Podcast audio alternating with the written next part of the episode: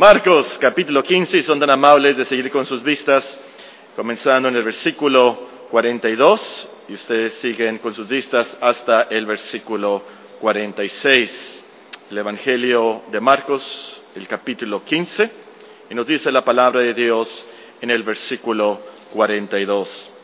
Cuando llegó la noche, porque era la preparación, es decir, la víspera del día de reposo, José de Arimatea, miembro noble del concilio, que también esperaba el reino de Dios, vino y entró y entró osadamente a Pilato y pidió el cuerpo de Jesús. Pilato se sorprendió de que ya hubiese muerto, y haciendo venir al centurión le preguntó si ya estaba muerto. E informado por el centurión, dio el cuerpo a José, el cual compró una sábana y quitándolo lo envolvió en la sábana y lo puso en un sepulcro que estaba cavado en una peña e hizo rodar una piedra a la entrada del sepulcro. María Magdalena y María Madre de José miraban dónde lo ponían. A manera de introducción a nuestra meditación esta tarde, tengo una pregunta para ustedes. Eh, es de opción múltiple, así que escuchen todas las opciones antes de contestarla. Según nuestro pasaje, leímos de Marcos 15, el versículo 42 al 46. Según nuestro pasaje, José de Arimatea enterró a quién? A un carpintero, B un médico, C un sacerdote, D un maestro. E, un rey. Según José de Arimatea, ¿a quién enterró en su tumba ese día? ¿Un carpintero? ¿Un médico? ¿Un sacerdote? ¿Maestro? ¿O un rey? La respuesta correcta es E, un rey. Es cierto que el Señor fue un carpintero. E, es cierto que nuestro Señor fue un médico, el médico por excelencia, por supuesto. E, es cierto que nuestro Señor Jesucristo fue un sacerdote, nuestro gran sumo sacerdote, como dice en el libro de Hebreos. Y es cierto que fue el maestro, el rabí, el maestro de maestros. Pero la respuesta correcta aquí es rey. Noten el versículo 43. José de Arimatea, miembro noble del concilio, que también esperaba que el reino de Dios. Y en otro evangelio leemos lo mismo. Y junto con, esta frase, recuerden la pregunta del gobernador Poncio Pilato a nuestro Señor Jesucristo, ¿eres tú rey? Y el Señor le contestó de tal manera que le confirmó, sí soy rey, pero mi reino no es de este mundo, le dijo. ¿Recuerdan que decía el título sobre la cruz? Jesús Nazareno, rey de los judíos. ¿Y cómo se burlaron de él? Una de las burlas nos dice precisamente aquí en Marcos 15, el versículo 32. El Cristo, Rey de Israel, descienda ahora de la cruz, que veamos para que veamos y creamos. También los que estaban crucificados con él le injuriaban. Y, recuerdan precisamente después de que se convirtió un ladrón co-crucificado con él, ¿qué le pidió? Acuérdate de mí cuando vengas en tu reino. Y todos estos textos apuntan a la verdad que Cristo es rey, que Él tiene un reino. Según José de Arimatea, enterró a un rey. Y eso es lo que vamos a meditar esta tarde. Los tiempos de Santa Cena estamos meditando en el entierro de nuestro Señor Jesucristo, varios incidentes, varios temas de esos pasajes donde nos relatan los evangelistas acerca de la ocasión que Cristo, nuestro Señor, fue sepultado. Esta tarde vamos a concentrarnos en el texto del versículo 43, donde nos dice que José de Arimatea también esperaba el reino de Dios. Vamos a eh, comenzar por la última parte, luego la segunda y luego la primera. Es decir, lo primero que vamos a aclarar es a qué se refieren esas palabras el reino de Dios. ¿Qué significa que José de Arimatea esperaba el reino de Dios? En esos tiempos era fácil de entender, no tanto para nosotros, no hay reinos y reyes como en ese tiempo. Si tenemos al Reino Unido, ciertamente, tenemos ah, a, la reina Elizabeth, pero, su reino y los reinos de hoy no, no es como los de antes. La reina, así como el rey Juan Carlos se llama, creo que lo acaban de cambiar, ¿verdad? Acaba eh, en España. Eh, están muy limitados. La, reina Elizabeth está limitada por la famosa Magna Carta, el Parlamento. Eh, es otra cosa. Más bien los reyes de ahora son más bien como protocolo, ¿verdad? Como show para salir en las revistas y muchas veces escándalos de, su sociedad, ¿verdad? Em, que, la reina Elizabeth le regaló un helicóptero al, príncipe Guillermo y que el príncipe Jorge ya puede caminar y que la, duquesa de Cambridge, ¿verdad?, usó ayer la misma falda que hace un año y todos están fijando, ¿verdad?, la misma falda de hace un año. Pues. Cosas así. ¿eh? Eh, la, familia real en sí ya, ya no tiene la autoridad, no tiene el poder en su reino como en los tiempos bíblicos los tiempos bíblicos los reyes no estaban limitados en su reino, tenían autoridad, soberanía total. El rey Salomón eh, decía, corten a este bebé eh, eh, de esta madre en dos. Y los soldados iban a buscar al bebé para cortarlo en dos porque el rey Salomón lo había dicho. Se hacía lo que el rey decía, punto. y la lección aquí es que el reino de Dios precisamente se refiere al lugar, al estado donde Dios gobierna soberanamente, totalmente. Ah, Dios es Dios de todo el universo y por supuesto Él reina sobre todas las cosas. Pero esta frase en la Biblia se refiere específicamente al gobierno de Dios a través de su Hijo, a través de Cristo. Por ejemplo, leemos en Colosenses 1.13 que Dios nos ha librado del imperio de las tinieblas y nos ha trasladado al reino de su amado Hijo, en quien tenemos redención por su sangre, el perdón de pecados.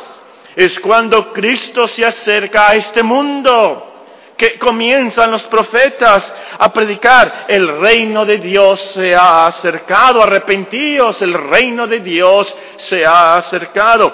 Y es por eso que el reino de Dios son buenas noticias, es el, el Evangelio del reino de Dios, buenas noticias. Cristo viene, Cristo viene a reinar soberanamente, salvíficamente, y de eso se trata especialmente. Cristo es el Rey de Dios para salvación. Es en su reino que, Dios perdona. Es en su reino que Dios nos da esperanza, que nos ayuda, que nos protege, que gobierna a su pueblo. Y, eso es entonces lo que José de Arimatea estaba esperando, el reino de Dios. Ahora noten de, precisamente esa palabra en su texto. Dice, José de Arimatea esperaba el reino de Dios. Aquí esperaba no es como cuando alguien espera el camión, el multirutas, ¿verdad? O la línea 1, a ver si de casualidad viene o no, no sé, ya son las 9.45, 10 y a lo mejor pasa. No, no, no es desesperar. Se trata de esperar con una esperanza firme, segura. Alguien se lo había prometido y es por eso que está esperando. José de Arimatea había puesto su fe en Cristo, toda su esperanza eh, eh, en el reino de Dios, que Cristo era el rey de Dios prometido. Eso fue entonces lo que le dio la valentía, la osadía, para usar la palabra bíblica. Dice, entró osadamente, ¿verdad?, a pedir el cuerpo de nuestro Señor Jesucristo para enterrarlo. E, esta valentía, esta osadía, ese querer, ese amor, como ya hemos estudiado, fue porque él creyó con mucha fe, mucha esperanza en el reino de Dios, que Cristo era rey, un rey que salvaba, un rey que vendría otra vez. Y no sé si ustedes han notado esto, eh, no lo dice la escritura, por supuesto, aquí de José de Arimatea, pero eh, lo implica, por ejemplo, en el ladrón co-crucificado con nuestro Señor Jesucristo. La petición fue, Señor, acuérdate de mí cuando vengas en tu reino. Bueno, nuestro Señor estaba crucificado a un lado. El ladrón sabía que iba a morir. Nuestro Señor Jesucristo iba a morir. Se estaba desangrando. Pero le dice, acuérdate de mí cuando vengas en tu reino. El ladrón tenía una gran fe. Fe en que Cristo iba a resucitar, que iba a volver como rey a este mundo. Y José de Arimatea, de la misma manera, lo entierra esperando el reino de Dios, que Cristo iba a resucitar, que iba a volver a este mundo. Y esto nos lleva precisamente a la primera palabra en nuestro texto y última de nuestra meditación, también. También esperaba el reino de Dios. Es decir, había otros como José. Y podríamos apuntar en la lista ahí al ladrón, pero también a Nicodemo que lo enterró junto con José de Arimatea. Y podríamos apuntar a María, a Lázaro, a Marta, pudiéramos apuntar a los discípulos, las mujeres de Galilea, los ex endemoniados gadarenos y todos aquellos que creyeron en lo que Cristo predicó. Y aquí quiero que vean un versículo en Marcos, el primer capítulo. Vamos a Marcos capítulo 1 y el versículo 14. Marcos capítulo 1 y el versículo 14. Marcos 1.14. Después que Juan fue encarcelado, Jesús vino a Galilea predicando el Evangelio de qué? Del reino de Dios, diciendo, el tiempo se ha cumplido y el reino de Dios se ha acercado. Arrepentíos y creed en el Evangelio. Arrepentíos y creed en el Evangelio. José y los que esperaban el reino de Dios eran personas que se habían arrepentido de sus pecados. Habían creído el Evangelio, las buenas noticias, que el Hijo de Dios vino al mundo a salvar a pecadores, que el Rey de Dios había venido a sufrir en su lugar, que salvaría a su pueblo y que vendría otra vez por ellos. Esas excelentes y alegres y buenas noticias del Evangelio del reino de Dios. De eso se trata. Entonces esa, esa, pequeña, esa pequeña palabra también José de Arimatea nos habla de todas aquellas personas como ese ladrón en su pecado, por supuesto, de tal vez haber asesinado y asaltado y robado, pero que se arrepintió y se convirtió al último instante, al último segundo, ya antes de morir en la cruz. Pero Cristo lo salvó, el Rey lo salvó como trofeo de gracia. Y Nicodemo, nombre de un erudito, maestro de Israel, los exgadarenos y, y, todas aquellas personas que leemos en el Evangelio, ¿verdad? De, leprosos y samaritanos y hombres como nosotros creyeron el Evangelio del reino. De eso se trata nuestro versículo, pero vamos a ver unas lecciones que podemos aprender de estas verdades y de lo que pasó ese día en ese entierro. José de Arimatea pensaba, estoy enterrando a un rey en mi tumba. Yo estoy esperando el reino de Dios y que Él va a resucitar y viene otra vez. Primera lección, que debemos admirar y adorar al Señor por su gran humildad. Debemos admirar y adorar al Señor por su gran humildad. Él de verdad es rey, por supuesto, rey de reyes. Pero su entierro fue tan humilde su entierro fue tan poco concurrido, nada de suntuosidad. ¿Qué pasará si la reina Elizabeth falleciera? Todo el mundo viera el entierro. Las cadenas de televisión, ¿verdad? Todos iban a tener tiempo para eh, proyectar y que todos pudiéramos ver el entierro de la reina Elizabeth. Eh, eh, me imagino todos los todos los presidentes iban a ir personalmente si pudieran, o, mandar a los embajadores y, ministros, y todos iban a estar ahí, los ministros de Estado, los primeros, todos iban a querer estar en esta gran ocasión de eh, el entierro de la reina Elizabeth. Pero, ¿quién estuvo en el entierro del gran rey? ¿El emperador Julio César Tiberio estuvo ahí? No. ¿Estuvo ahí eh, el rey Herodes? No. ¿Estuvo ahí eh, el gobernador Poncio Pilato? No, tampoco. En su entierro tan solo estuvo José de Arimatea, Nicodemo, probablemente unos siervos de José de Arimatea que ayudaron. Y nos dice la escritura que unas mujeres, unas pocas mujeres de, de Galilea. Nada más. Qué humildad la del Señor, aún en su entierro, por supuesto en toda su vida, pero aún en su entierro se demostró esa humildad y cuánto condescendió Él por nosotros.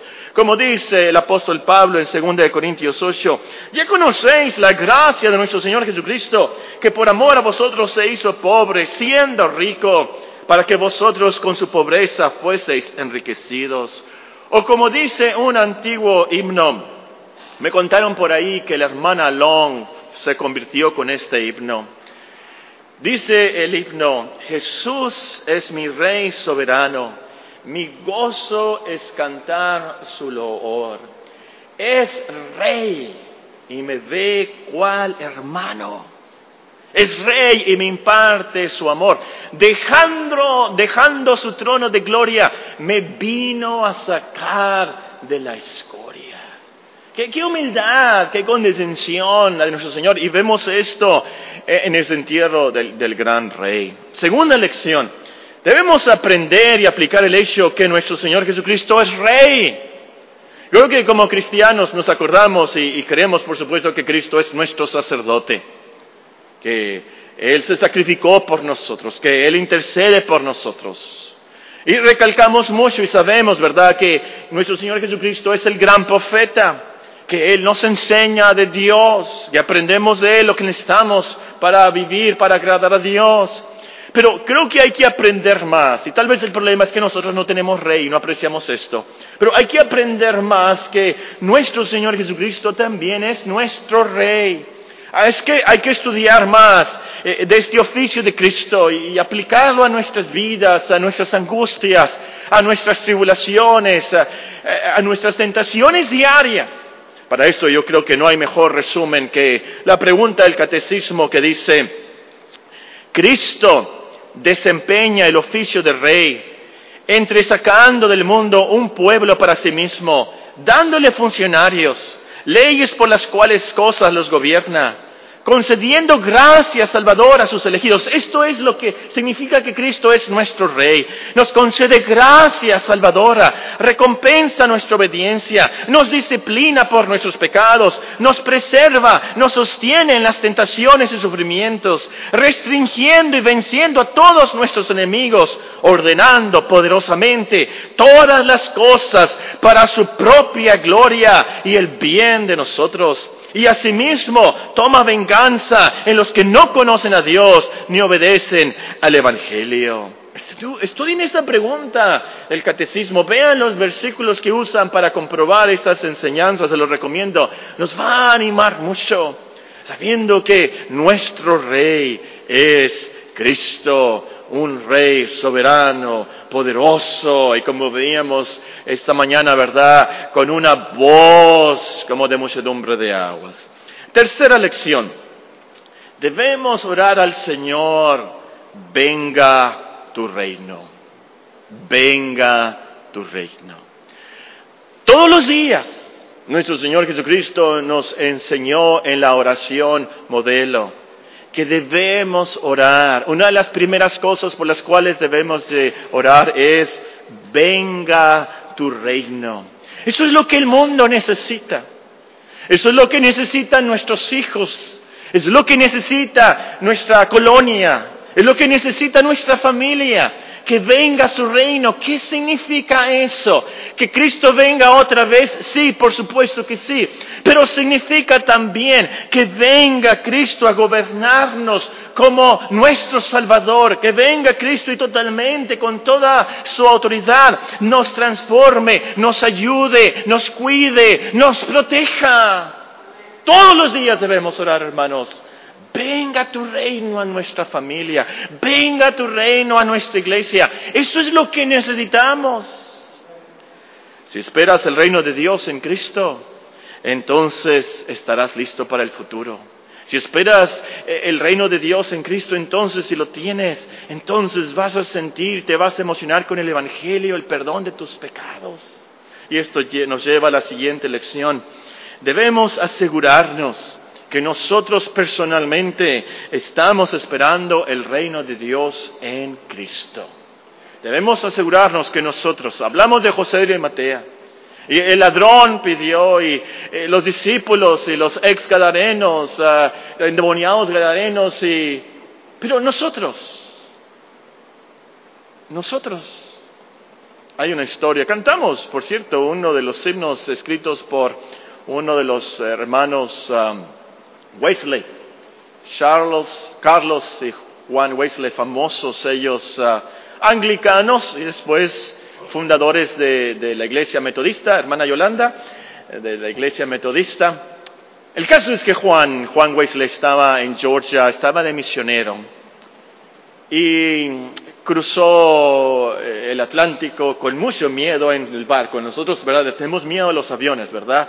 Pero Juan le tenía mucho miedo a los barcos. Bueno, no había aviones, te tuvo que ir en barco. Pero en una tormenta, ¿verdad? Se asustó mucho. El caso es que está en Georgia, él no está seguro de su salvación. Y uno de los hermanos ahí eh, lo notó. Y le preguntó a este hombre, ahora, este hombre había sido sacerdote de la iglesia anglicana ya por años. Conocía el Evangelio, leía las escrituras, pero no estaba seguro y no había conocido a Cristo personalmente. Y, este hombre lo notó y, le preguntó acerca del Evangelio, qué creía de Cristo. Y Juan le contestó a este hombre, yo sé que Cristo es el Salvador del mundo. Y este hombre sabio le contestó y le preguntó, bueno, sí, sabes que Cristo es el Salvador del mundo, pero sabes tú que Cristo es tu Salvador. Es una gran diferencia. Esa flecha le llegó a su corazón. Y, ojalá, hermanos, que pensemos en José y Matea, que esperaba el reino de Dios, sí, pero nosotros lo estamos esperando. Tenemos esa esperanza.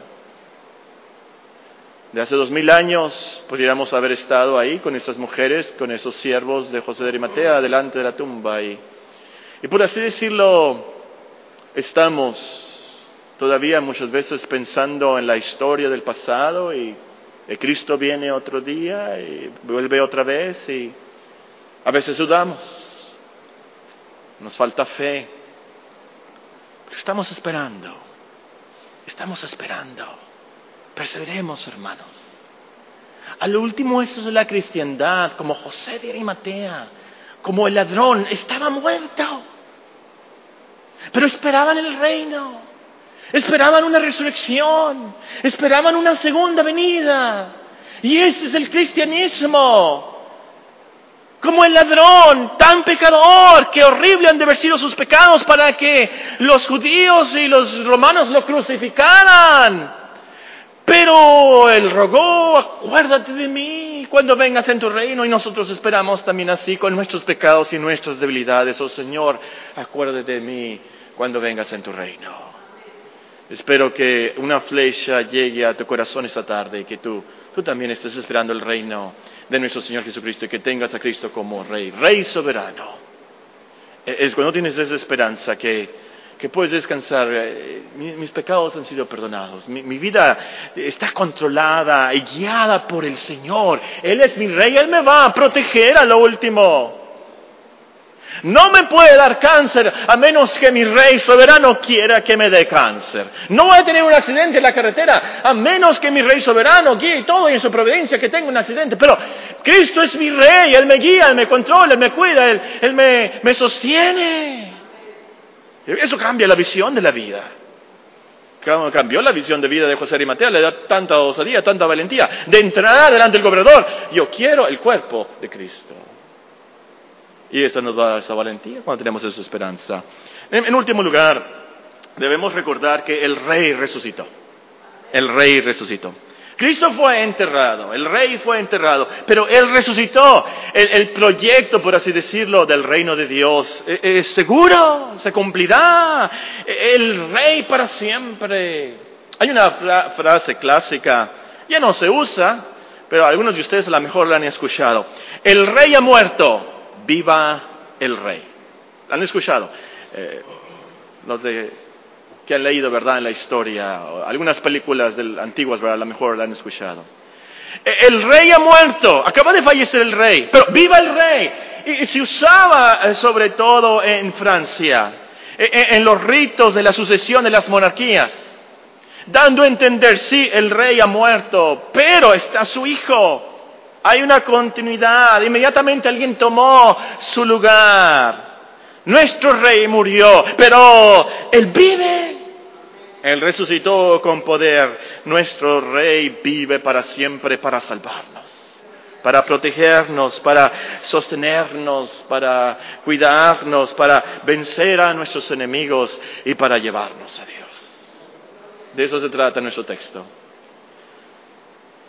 José de Arimatea enterró a un rey y también esperaba el reino de Dios. Pensemos en estas cosas al participar de la Santa Cena.